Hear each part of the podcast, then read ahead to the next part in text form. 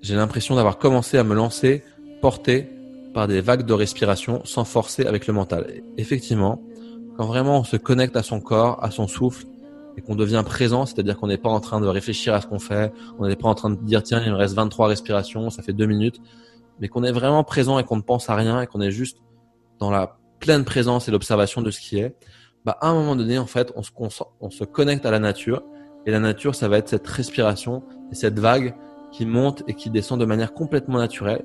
On va vraiment pouvoir la ressentir, que quand on inspire profondément, il y a la vague qui monte.